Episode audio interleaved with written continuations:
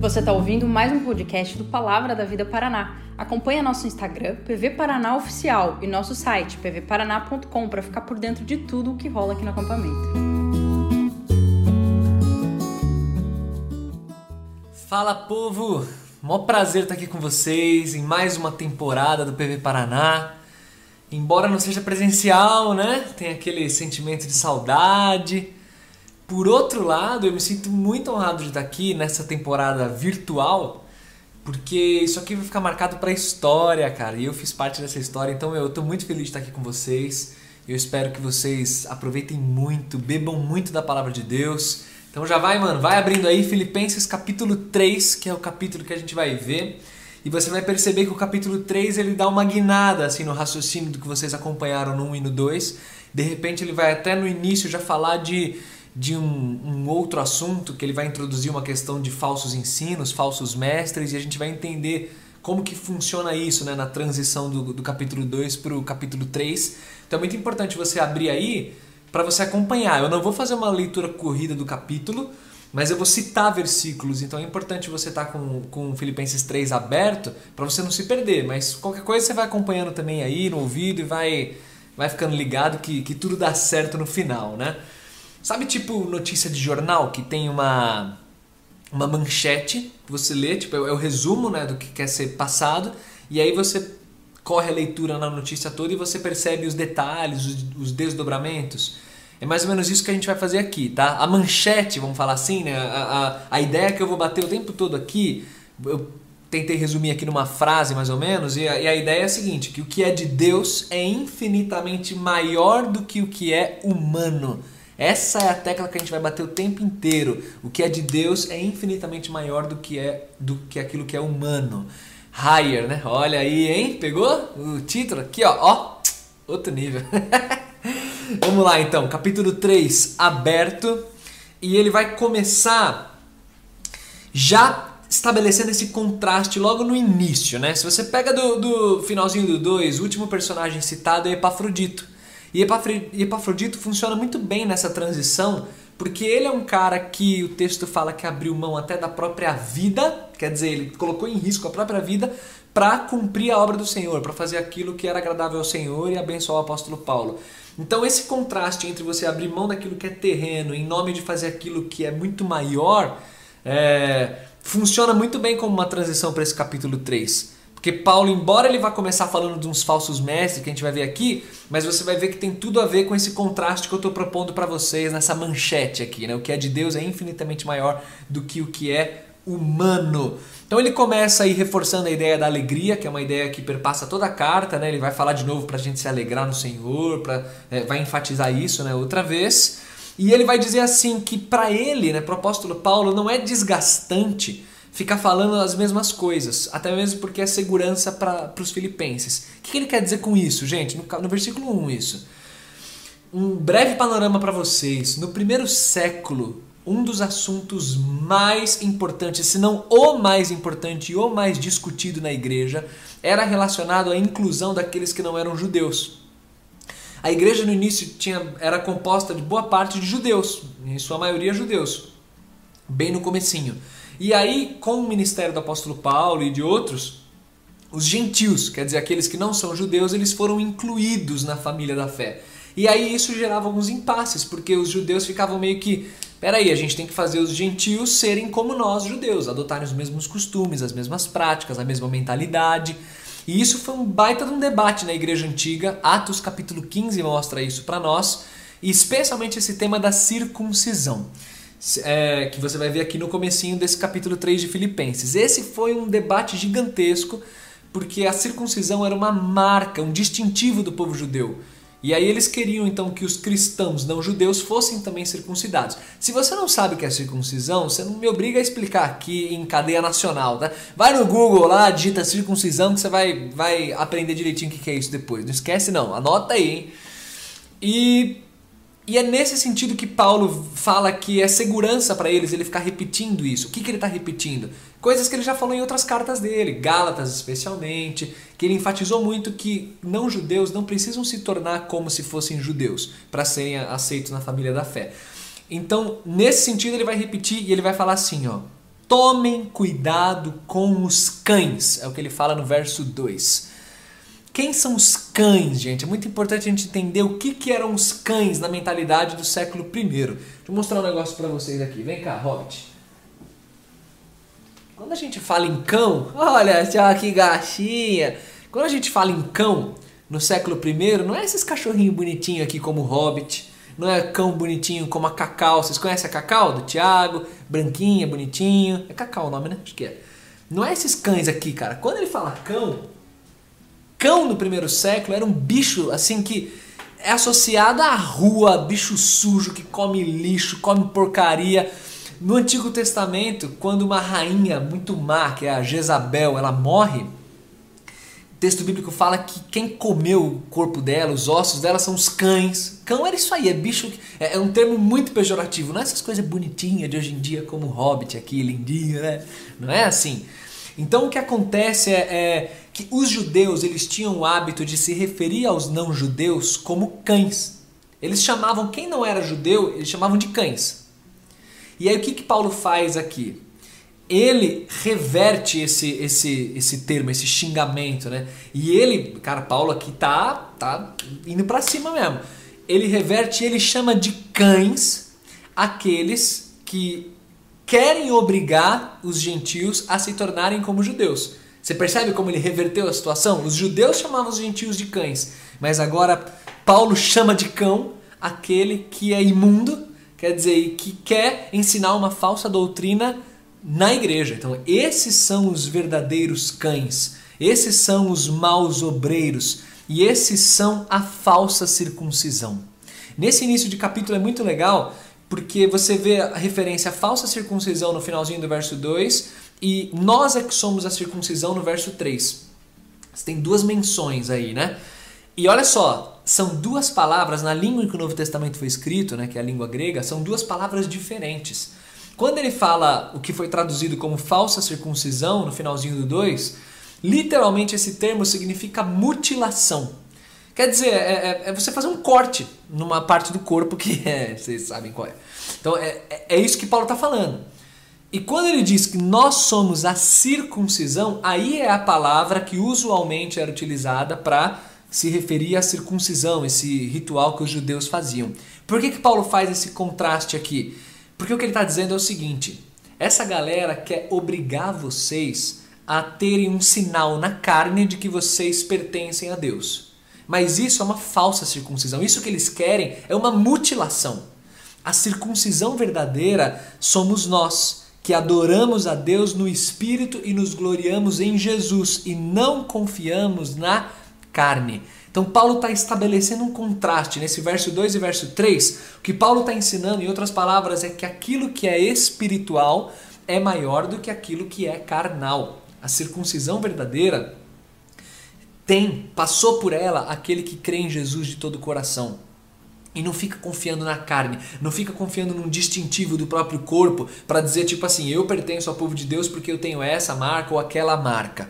Tá dando para entender o que eu estou dizendo? Então, o começo de, desse capítulo de Filipenses, Paulo dá essa guinada aí na carta para bater nessa galera, nesses falsos mestres, estabelecendo esse contraste, que aquilo que é espiritual é muito maior do que aquilo que é carnal. Continuando nesse raciocínio, o que você vai ter a partir do verso 4, nessa sessão aí do verso 4 até o verso 14, o que Paulo vai fazer agora é argumentar que aquilo que é de Cristo é muito maior do que aquilo que é meu. Então perceba o gancho, ele falou, ele, ele, ele reforçou esse ensino que eu acabei de, de trazer para vocês, e aí ele fala assim: bom, já que a gente está falando de confiar na carne, no verso 4 isso, então, se tem alguém que poderia confiar na carne, esse alguém sou eu. Então, a argumentação dele é assim: não, não se apeguem a essas pessoas que estão supervalorizando essas questões carnais. Se tem alguém que poderia confiar na carne, sou eu. E eu vou mostrar para vocês por quê. Porque eu sou o seguinte. E aí, gente, Paulo vai fazer uma lista, um currículo próprio dele dentro da religiosidade judaica. Ele vai mostrar como ele Tipo, se é para vocês confiarem nessa questão de circuncisão, Então se liga no, no, que, no que eu sou, no que eu tenho. Eu fui circuncidado ao oitavo dia, sou da linhagem de Israel, da tribo de Benjamim, hebreu de hebreus, quanto à lei eu sou fariseu, quanto ao zelo eu cheguei a perseguir a igreja. Olha isso, era um status perseguir a igreja, porque a igreja no início era vista como uma heresia. Então Paulo vai desdobrar esse argumento, mostrando que ele, se tem alguém para confiar na carne, seria ele que poderia confiar na carne. Mas na realidade, quando você compara esse currículo humano com o que Cristo fez por você, você percebe que esse currículo humano ele vai inteiro para o ralo. Isso não serve de nada. Por isso que Paulo vai falar no verso 7 assim: O que para mim era lucro, isso eu considerei perda por causa de Cristo.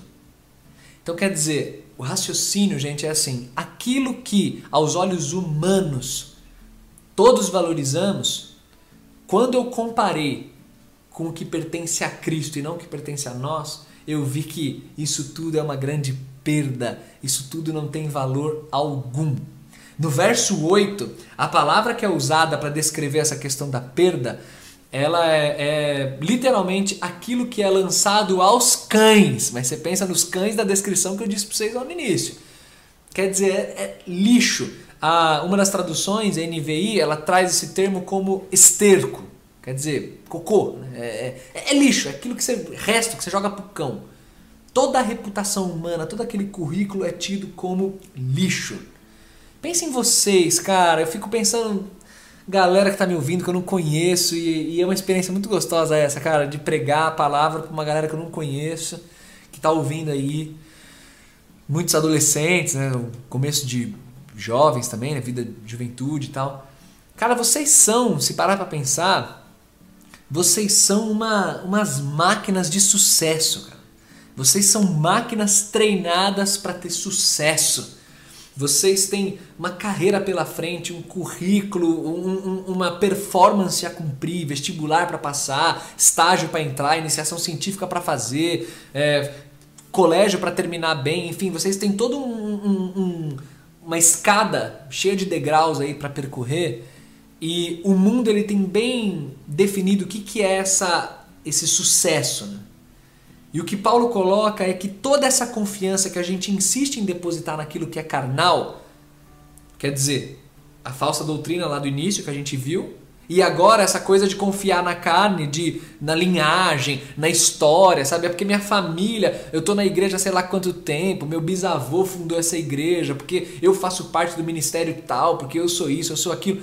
Tudo isso, aos olhos da justiça que existe em Jesus, é considerado coisa que é lançada aos cães, refugo, lixo, esterco.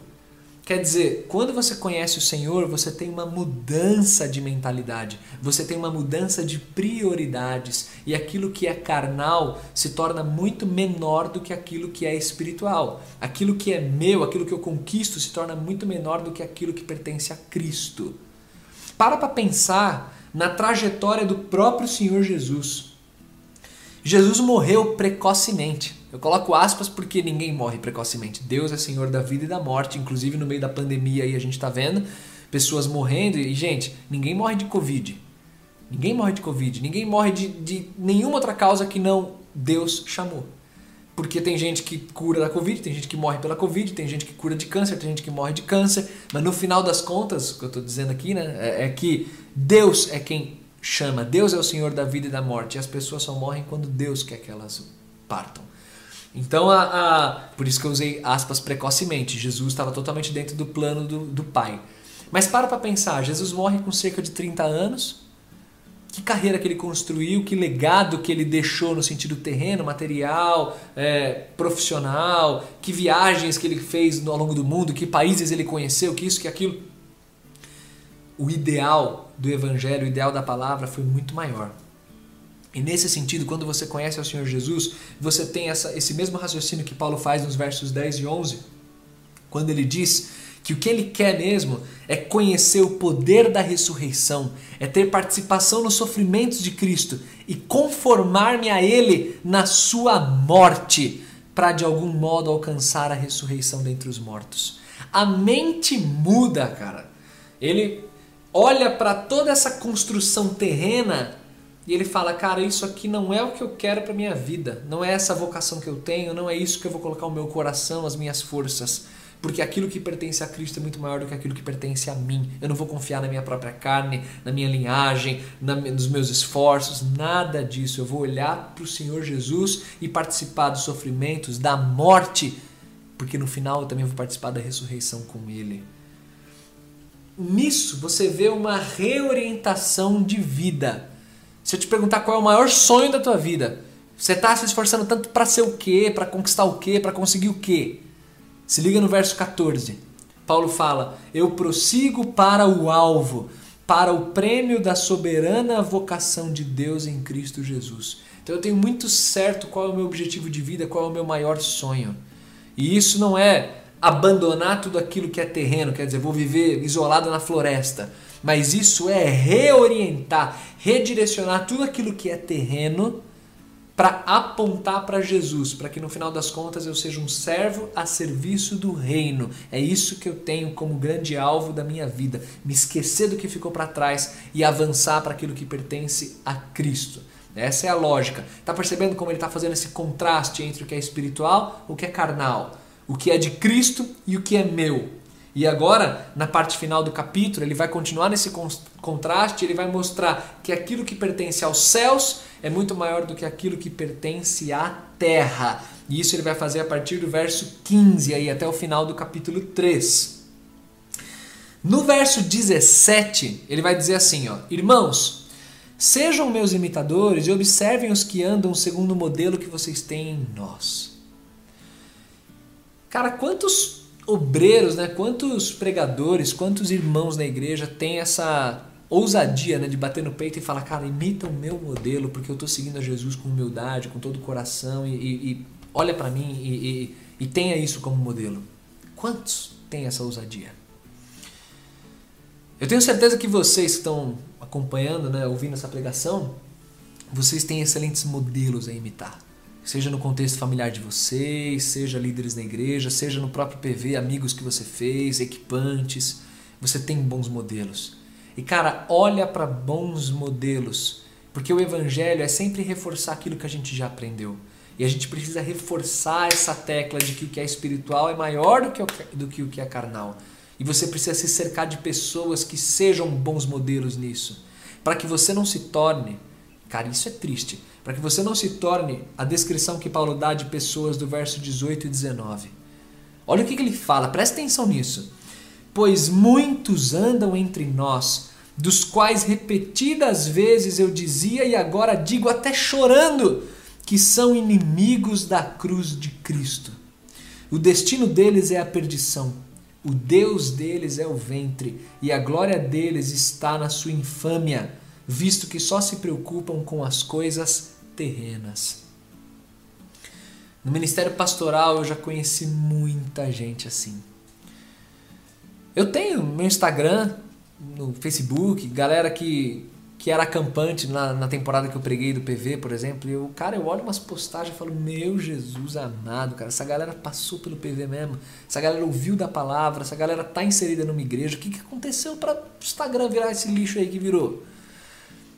Na igreja a gente vê isso. A gente vê isso, vê adolescentes, vê jovens que assumem um, um, estilo de vida e uma mentalidade que, na verdade, o que você vê é um compromisso parcial com Jesus, é um compromisso seletivo.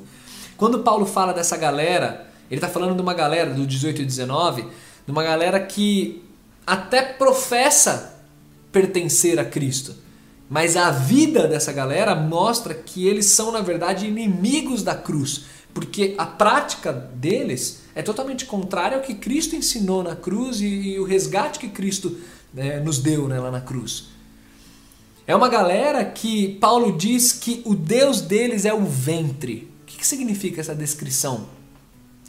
Deus deles é o ventre. Ventre simboliza alimento, está né? Tá bem alimentado, está bem suprido. Quer dizer, o Deus deles, o ídolo, o objetivo de vida é servir quem? o próprio ventre, com bons alimentos, que está simbolizando o que aqui? Uma pessoa egoísta, uma pessoa que só vive para si própria. Pessoas que têm em si própria o Deus, o ídolo.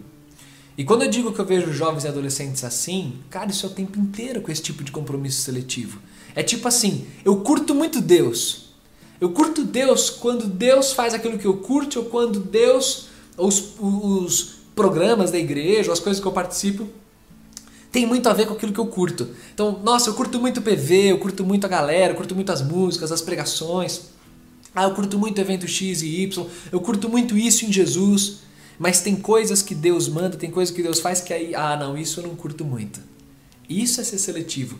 Aí eu, não, meu namorado, minha namorada, não, isso eu não vou abrir mão de jeito nenhum, porque eu amo, eu sei que isso é. E não tá nem aí pro que a palavra diz. Isso é um compromisso seletivo.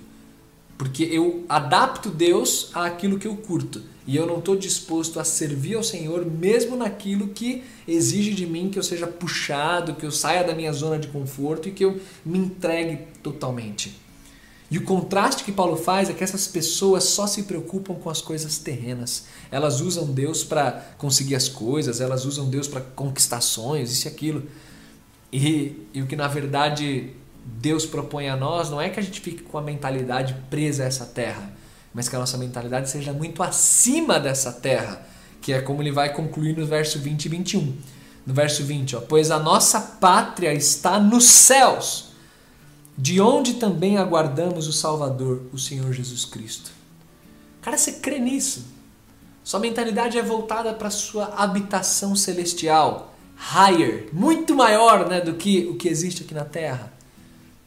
Percebe esse contraste entre que os céus são, são muito maiores do que a terra? Eu queria, já caminhando aqui para o nosso final dessa reflexão, eu queria te fazer pensar numa ilustração que acho que ajuda você a entender essa coisa da pátria estar nos céus. Imagina que você está numa viagem, indo para o PV, olha, indo para Curitiba. Agora não vai rolar, mas imagina que fosse o caso. Quando você está na estrada, tudo o que você vivencia naquela estrada converge, aponta, contribui para que você chegue ao seu destino. Que eu quero dizer com isso é: você está lá na estrada, você está admirando a paisagem, beleza, mas você não se perde admirando aquela paisagem, porque você sabe que eu estou indo para um lugar específico, eu estou indo para o meu destino. Ah, eu vejo placa, eu paro para comer. A placa aponta para o seu destino. Ah, meu destino está há tanto tempo. Você vê lá o Waze, aplicativo, Maps, sei lá. Eu paro para comer. Beleza, só que eu não vou é, é, ficar aqui e perder de vista que eu estou no meio de uma viagem. Eu vou calcular, eu vou parar para comer tanto tempo para chegar a tal hora no meu destino. Eu vou gastar tanto porque eu ainda preciso economizar tanto até chegar no meu destino. Tudo que pertence àquele trajeto converge para o destino, que é a pátria. E essa ilustração eu trago para te dizer que uma vida muito acima do padrão terreno é uma vida que tudo que você se envolve na terra converge para o seu destino final, que é o relacionamento eterno com Jesus e a habitação eterna nessa pátria, a qual você pertence. Você é um cidadão de outra pátria, você não é um cidadão dessa terra aqui. Então, os seus valores, os seus sonhos, as suas decisões, as suas prioridades, os seus objetivos, tudo isso tem que apontar para o seu destino. Isso é verdadeiramente um modo de vida, como diz o tema aqui, higher, muito acima, muito maior. Para a gente encerrar, recapitulando aqui o que eu falei. Primeira coisa é que o que é espiritual é muito maior do que o que é carnal. A gente viu no início do capítulo 3. Segunda coisa que a gente viu é que aquilo que pertence a Cristo é muito maior do que o que pertence a mim. Então eu quero ser achado nele, como diz o verso 9 aqui do, do capítulo. E terceira coisa que a gente viu, aquilo que pertence aos céus é muito maior do que aquilo que pertence à terra. Portanto, gente, fechando isso, eu volto para aquela frase que eu falei lá no início, a, tecla que eu ia bater o tempo todo aqui com vocês. O que é de Deus é infinitamente maior do que o que é humano. Como você tem gastado a tua vida? Você tem investido a tua vida conforme esse padrão, conforme essa mentalidade? Reflete aí, cara. Reflete à luz de tudo isso que a gente viu, releia esse capítulo 3, vai com bastante calma, vai lembrando de tudo isso e vai depositando teu coração na presença de Deus, beleza? Eu vou orar agora por você e logo em seguida eu vou deixar duas perguntas para vocês refletirem aí profundamente é, em continuidade aqui o que a gente falou, beleza? Vamos orar? Pai, te agradeço pelo privilégio de expor a tua palavra de ter a tua palavra aqui em mãos. Te agradeço pela alegria que é ensinar a tua palavra para pessoas que eu não conheço, para pessoas espalhadas pelo Brasil. E, Senhor, é, eu me sinto muito feliz, Pai, muito feliz. Te peço que todos esses ensinos que eles têm absorvido, que eles têm recebido na carta de Filipenses, nas músicas, em tudo, todo o programa que eles estão se envolvendo, que tudo isso contribua para que o teu caráter seja impresso no coração de cada adolescente, cada jovem, Senhor. Faz com que eles te amem, faz com que eles amem a tua palavra, faz com que eles percebam que nada nessa terra é capaz de preencher a vida de significado. Faz com que eles percebam que uma vida bem vivida é aquela que abre mão dos valores dessa terra e se joga totalmente aos teus pés, na tua cruz, no teu evangelho, na tua ressurreição. Ensina, Senhor, os adolescentes a te amarem. Ensina eles a te temerem, ensina eles a te quererem com todo o coração. Muito obrigado, Senhor, pelo PV Paraná, por esse ministério, pelos equipantes, por, por tudo, Senhor, toda essa estrutura. Muito obrigado. Que a tua palavra seja levada adiante mais e mais enquanto existir esse ministério enquanto existirem pessoas que te amam e querem ouvir mais de ti. Muito, muito obrigado. Nós te louvamos e te agradecemos em nome de Jesus. Amém.